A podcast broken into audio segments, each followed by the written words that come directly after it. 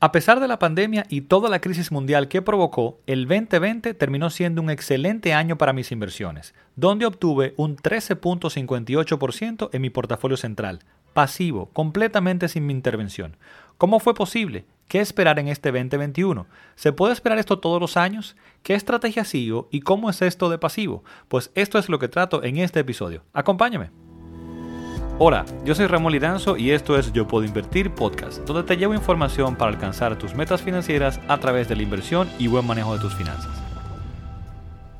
Pues bien, señores, antes de iniciar tengo que hacer una advertencia y es que, bueno, como ustedes saben, todos estamos, eh, o la mayoría, recluidos en nuestras casas y demás eh, por esta pandemia y en mi caso, pues ha sido bastante cuesta arriba y complicado conseguir un, espacio de tiempo y de silencio para poder grabar los episodios. Y nada, al final pues he decidido que esta pandemia y toda esta crisis amerita que uno tome ciertas otras medidas y sea un poquito más flexible. Y he decidido comenzar a grabar los episodios pues en el momento en que pueda. Porque si no, no voy a poder seguir creando, eh, pues entregándoles valor por acá en los episodios que es mi, mi interés. Entonces, nada, dicho esto, estoy grabando en el momento en que me es posible y si escuchan algún eh, vehículo cruzar, si escuchan mi perro ladrar por ahí, bueno, pues nada, me van a excusar y tratemos de enfocarnos en el contenido que es lo más importante. Nada, Hecha esa advertencia, entonces iniciemos con el contenido de este episodio del día de hoy. Bueno, pues lo primero que quiero comentar es otra advertencia, es que con, hablar de estos resultados de mi portafolio del año pasado y demás, eh, para nada quisiera que se fuera a interpretar como alarde de lo bien que estoy invirtiendo y demás, y para nada. La intención más que nada es tener completa transparencia y más que nada em, presentarlo como un ejemplo, que creo que es lo más interesante como un ejemplo y validación en el mundo real de toda la teoría pues, que, que, que, presento en el contenido, en mis cursos, en talleres y demás, y cómo se va viendo pues, en el mundo real desarrollándose como tal, eh, pues a través de mi portafolio, la implementación de todo esto ahí dentro. También para trabajar un poco la parte emocional muy importante en esto de las inversiones, eh, porque van a haber fluctuaciones y hay que entender eh, pues esta parte emocional de lo que va a tener ese efecto que va a tener en nosotros, pues estas fluctuaciones. Vivir el proceso es muy diferente a solamente leerlo. Los números fríos son una cosa, pero ya vivirlo es otra cosa. Como digo yo siempre, el dinero es un concepto abstracto, pero con consecuencias muy reales. Entonces es importante también vivirlo. Yo creo que que mi experiencia, lo que voy viviendo en mis portafolios, sirva también entonces como eh, ejemplo y experiencia para ustedes. Y dicho esto, yo quisiera iniciar con cómo es posible que este eh, portafolio haya obtenido ese tipo de retornos en un año tan tumultuoso y tan complicado con, con la crisis mundial que tenemos en la economía con esta pandemia. Y lo primero que tenemos que entender es que el mercado y la economía, aunque están relacionados, no van al unísono. Bien, o sea, sí, quizá en largos plazos, en, en largo plazo se puede ver un poco más la relación, pero en el día a día no tanto. Y el, mercado se mueve más que nada por los eh, sentimientos, por eh, la expectativa de retornos futuros que se pueda tener. Entonces, esto puede tener un impacto eh, muy diferente a lo que se ve en la economía. También de que una cosa son las empresas públicas que cotizan en bolsa y otra cosa son las empresas privadas. O sea, lo que está en el mercado son el grupo de empresas públicas, pero las pequeñas empresas que no cotizan en bolsa eh, no, no afectan ese mercado. Entonces no se ve la realidad completa de, de la economía en crisis como esta, por ejemplo. Y también que si analizamos lo que está pasando y rompemos el mercado de Estados Unidos por los diferentes sectores, electricidad, finanzas, o lo rompemos también por eh, pequeñas empresas, grandes empresas, nos vamos a dar cuenta de que no a todas les, les ha ido bien. Y es eh, lo que tenemos que tener pendiente. Para, no voy a abundar mucho en esto, porque para tener un poquito más de información de qué ha pasado eh, y esta diferencia entre la economía y el mercado, hace unas semanas, pues yo tuve una entrevista con el economista youtuber, donde entramos en detalle de, qué ha pasado con el mercado y cómo explicar esa, digamos, e, e, esa disociación o esta diferencia que hay entre lo que ha pasado en la economía y lo que ha pasado en el mercado. Y le voy a dejar enlace a esa entrevista que está en YouTube para que puedan verla y entender un poquito más eh, qué ha pasado con el mercado o mi visión de por qué el mercado se ha comportado diferente a lo que pasa en la economía. Ahora, el siguiente punto que quiero tratar es este fue un retorno de un 13.5% aproximadamente en mi portafolio central. En todas mis inversiones fue un 16 y pico, pero vamos a hablar específicamente de este portafolio central pasivo. Y Ramón, se pueden, es un retorno buenísimo, pero ¿se pueden esperar esos retornos todos los años? Y la respuesta rápida y sencilla es no. Habrá fluctuaciones. Esta es la forma en que funcionan estas inversiones. Van a haber años muy buenos, van a haber años no tan buenos y van a haber años malos. También para eh, conocer un poquito más en detalle, porque no quiero abundar tanto en ese aspecto, voy a dejar enlace a uno de mis, primeros episodios donde hablo de qué esperar de mis inversiones, eh, donde explico un poquito más en detalle este concepto. Pero en general, para que tengamos una idea, el mercado de Estados Unidos, que ha sido la, economía más pujante y más grande en los últimos 100 años y ha sido la mejor inversión, digamos, eh, de este tipo, de mercados financieros y demás en los últimos 100 años, ha devuelto en promedio un 11% promedio anual, pero con años muy buenos, años muy malos y años terribles también. Y estrategias bien diversificadas como la que voy, como la que yo sigo y la que voy a comentar acá, pues han retornado en los últimos 40 o 50 años entre un 9 y un 10% en largos periodos de tiempo. O sea que este 13% eh, pues está por encima del promedio. O sea que no sería para nada una locura esperar años no tan buenos en los próximos, qué sé yo, 3, 5 años. Ahora, pasemos entonces al siguiente punto. ¿Qué podemos esperar en este 2021? Y la respuesta sencilla y rápida es que nadie lo sabe, porque no hay forma de determinar el futuro. Bien, entonces en ese caso, lo mejor que podemos hacer es diversificar y hacerlo correctamente. Es lo mejor que podemos hacer, hacer, a largo plazo. Y de eso también voy a hablar un poquito más a continuación. Para que entendamos entonces cómo se comportan este tipo de, inversiones y por qué no podemos esperar estos retornos todos los años, voy a hablar un poquito de la historia de los últimos tres años. Ya hablé de que ese portafolio central pasivo mío obtuvo un 13.58% el año pasado. Muy bueno, eh, considerando la crisis que estamos viviendo. Excelente, diría yo. En el 2019 obtuve un retorno de un 16.4, excelente retorno también, muy por encima del promedio que te comenté y de lo que se está esperando, lo que ha sido más que nada históricamente. Sin embargo, en el 2018, que son de las cositas que nadie te comenta, mi retorno fue negativo de un menos 5%. Bien, menos 5%.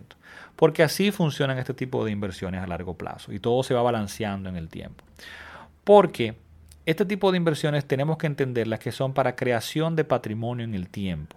Bien, no para hacernos ricos rápidamente, porque eso no existe. Y tenemos que saber que dinero que yo pueda requerir en los próximos 3 a 5 años no está invertido en este tipo de estrategias. Yo tengo que dejar trabajar este dinero por 3, 5 años para que pueda comenzar a balancearse y ver el retorno que me, va a obtener en el tiempo y que la, diversificación funcione como tal. Porque ahí es que está el poder de este tipo de estrategias, en el largo plazo, en 3, 5 años, por ejemplo, mínimo.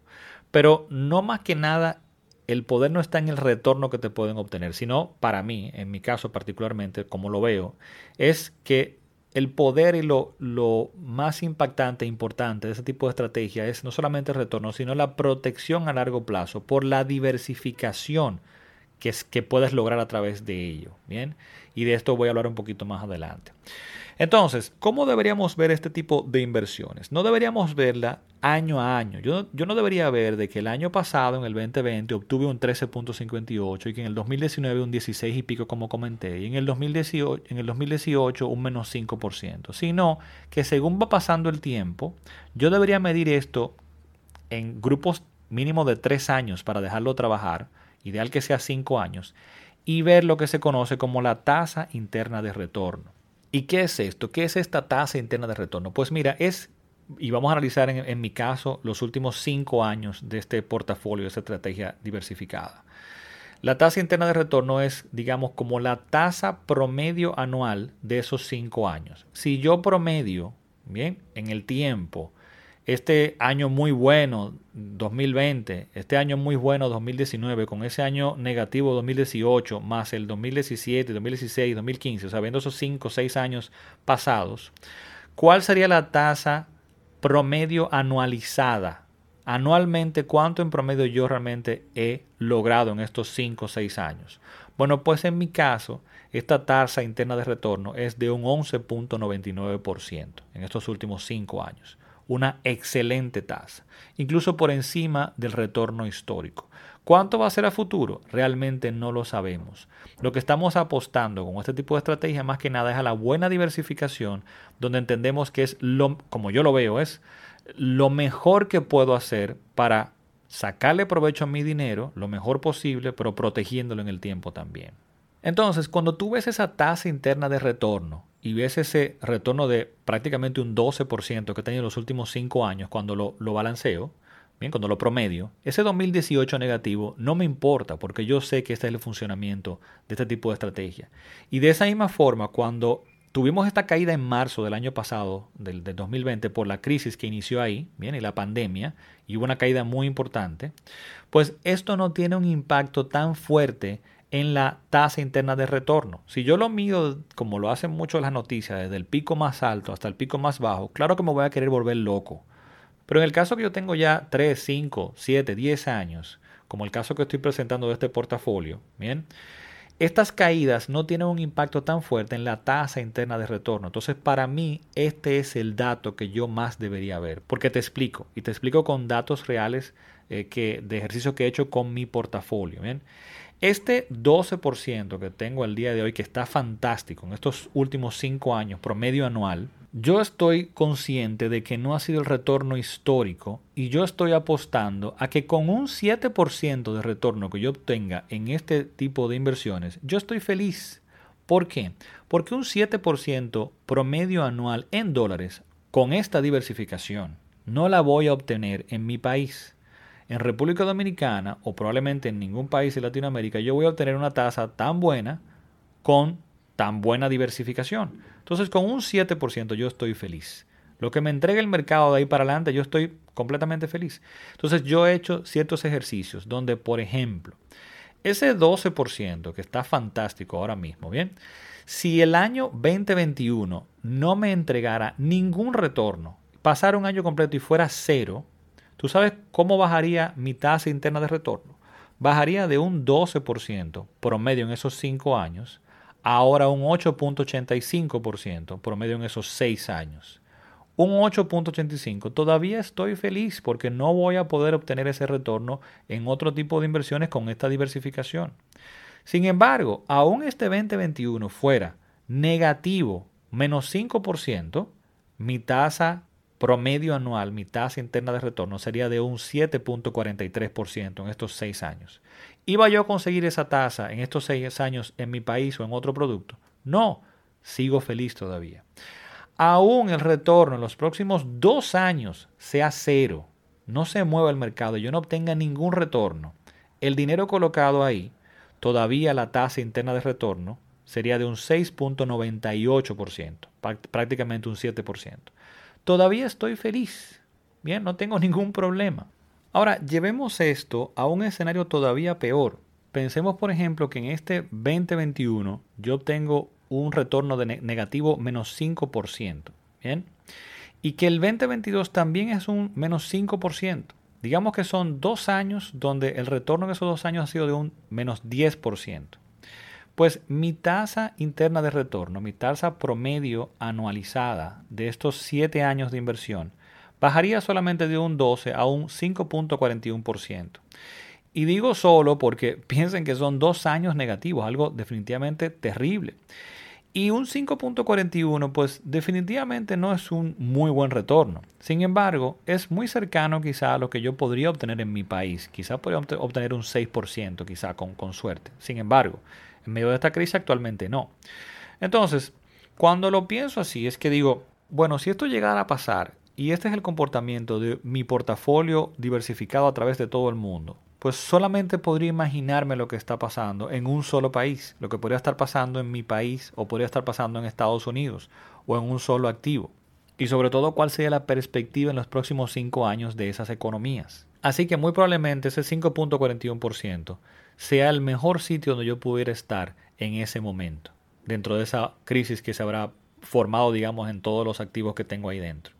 Y adicionalmente, como yo todavía estoy en etapa de acumulación, pues esto no sería tan terrible, sino que incluso me podría favorecer, porque como podría verlo es que en este periodo de dos años negativos, yo podría agregar dinero al mercado, agregar dinero a esas inversiones, dinero cuando el mercado está a la baja, cuando está en oferta, dinero que yo no tenía en ese momento, que generé en esos dos años, porque yo sigo trabajando, generando ahorros y esos ahorros entonces lo invierto. Entonces, podría colocar en el mercado, en esos dos años negativos, dinero que no tenía y que tiene entonces ahora mayor posibilidad de crecer más en el tiempo.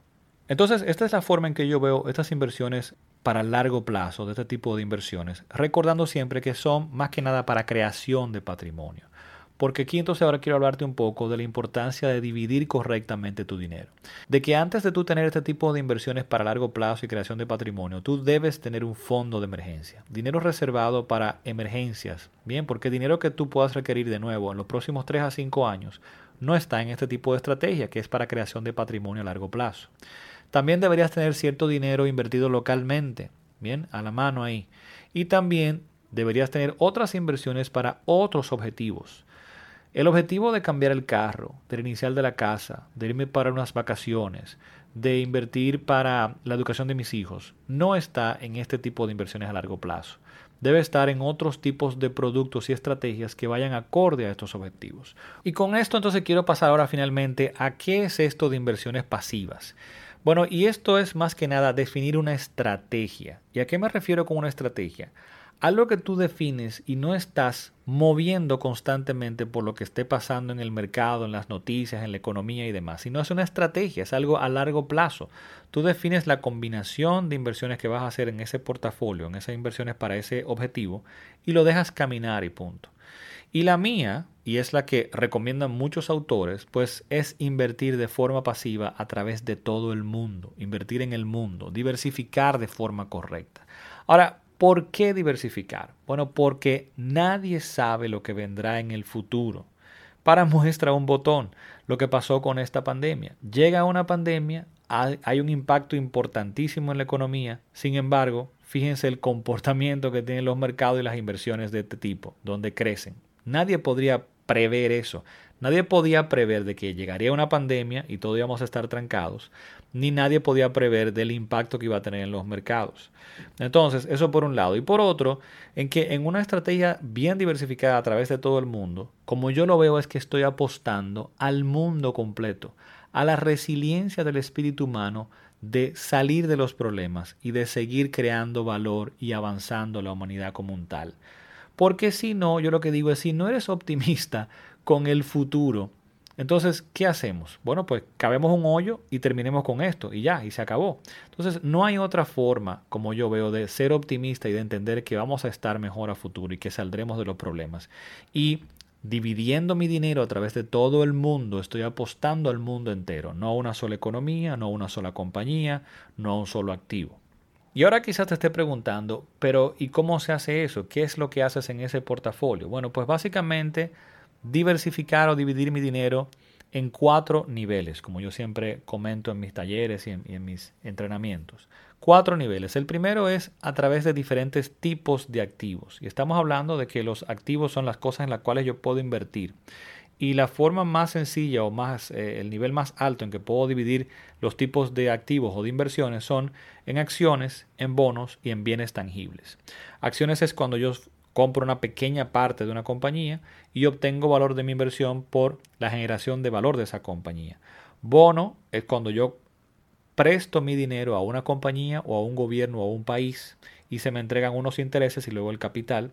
Y bienes tangibles, lo primero que viene a la cabeza pues son las bienes raíces, evidentemente, los apartamentos, los, eh, eh, edificios, los plazas comerciales, todo ese tipo de cosas, pero también están los llamados commodities, que estamos hablando aquí entonces de todas las cosas físicas que se intercambian en los mercados eh, pues bursátiles y demás. Estamos hablando ahí, por ejemplo, de lo que escuchas hablar en, las noticias del petróleo, el oro, el azúcar, la harina, ese tipo de cosas son bienes tangibles.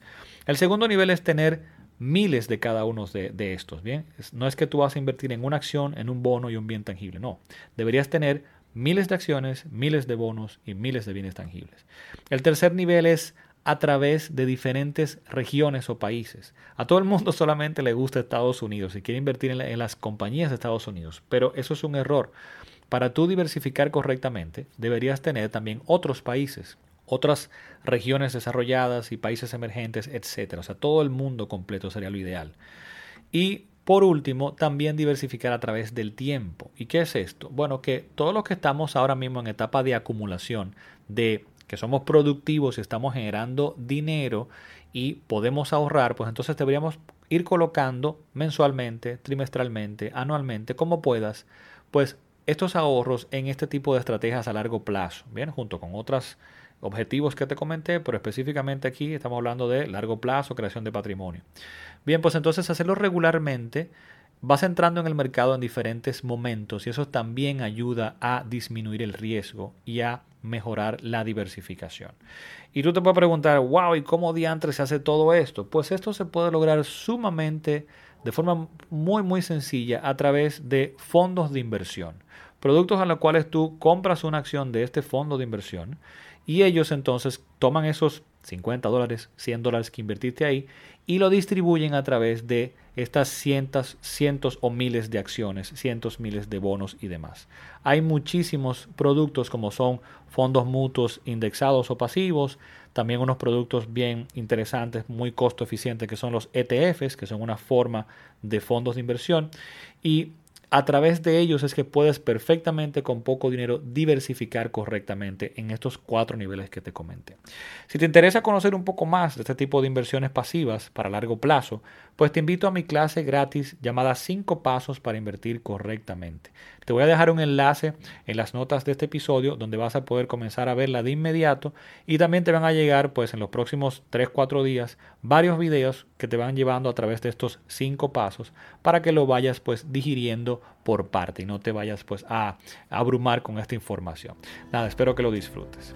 Bien, pues esto será todo por este episodio del día de hoy. Espero que el mismo te ayude a entender cómo funcionan estas inversiones y a comparar y a verlas de la forma adecuada. Solo me resta entonces ya invitarte a que te suscribas a este podcast en tu plataforma de podcast favorita y también que nos sigas en redes sociales como Yo Puedo Invertir. Será entonces hasta el próximo episodio. Bye bye.